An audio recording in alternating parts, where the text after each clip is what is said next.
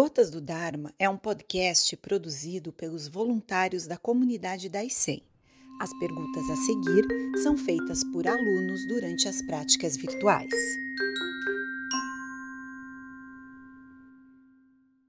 Sensei, devemos combater a mente aquisitiva ou simplesmente continuamos a praticar até que ela se vá? É, continue a praticar, não é?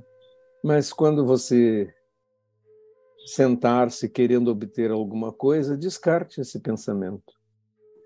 Descarte esse objetivo de querer alcançar algo, de querer adquirir algo é, com a própria prática. Isso não vai funcionar, porque nós não podemos comprar a realização espiritual, nós só podemos construí-la, vivenciá-la. Então, é como quando o Sawaki falou, não é? Você deixa o zazen ser você, não é?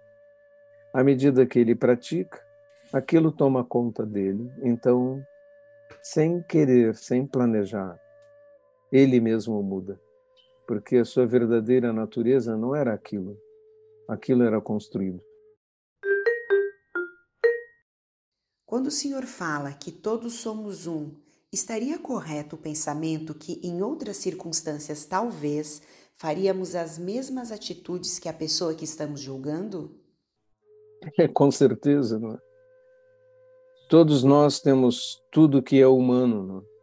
Terêncio, um famoso filósofo da antiguidade, disse: Eu sou humano e tudo que é humano não me é estranho. Aquilo que todos os seres humanos fazem, mesmo as piores coisas. Em determinadas circunstâncias, talvez nós fôssemos as pessoas a fazê-lo. Devemos considerar isso e não nos acharmos superiores aos outros.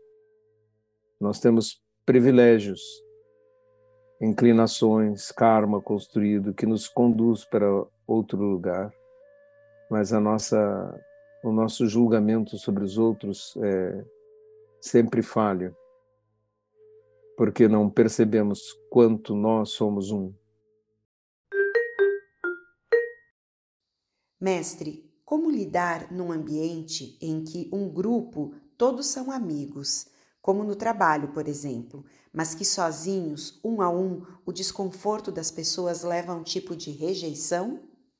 As perguntas do tipo como lidar com, né, elas são é, perguntas que pedem um, uma fórmula né, para o professor. Mas essas fórmulas não existem.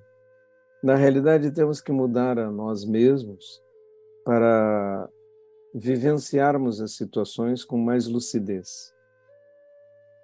Dependendo de circunstâncias, em grupo as pessoas agem de uma forma, sozinhas agem de outra e a quantidade de fatores que levam a esses comportamentos é muito grande.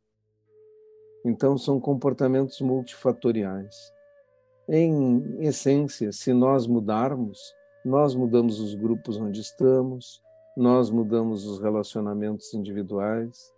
Então, se nós mudamos a nós mesmos, o mundo muda à nossa volta. A nossa prática deve se concentrar nisso, em nós mesmos, e não realmente em lidar com, em ter fórmulas para agir. Né? Isso vamos ler milhares, milhões de fórmulas em livros de comportamento, em técnicas, em isso e aquilo. E na realidade, o mundo não muda com elas.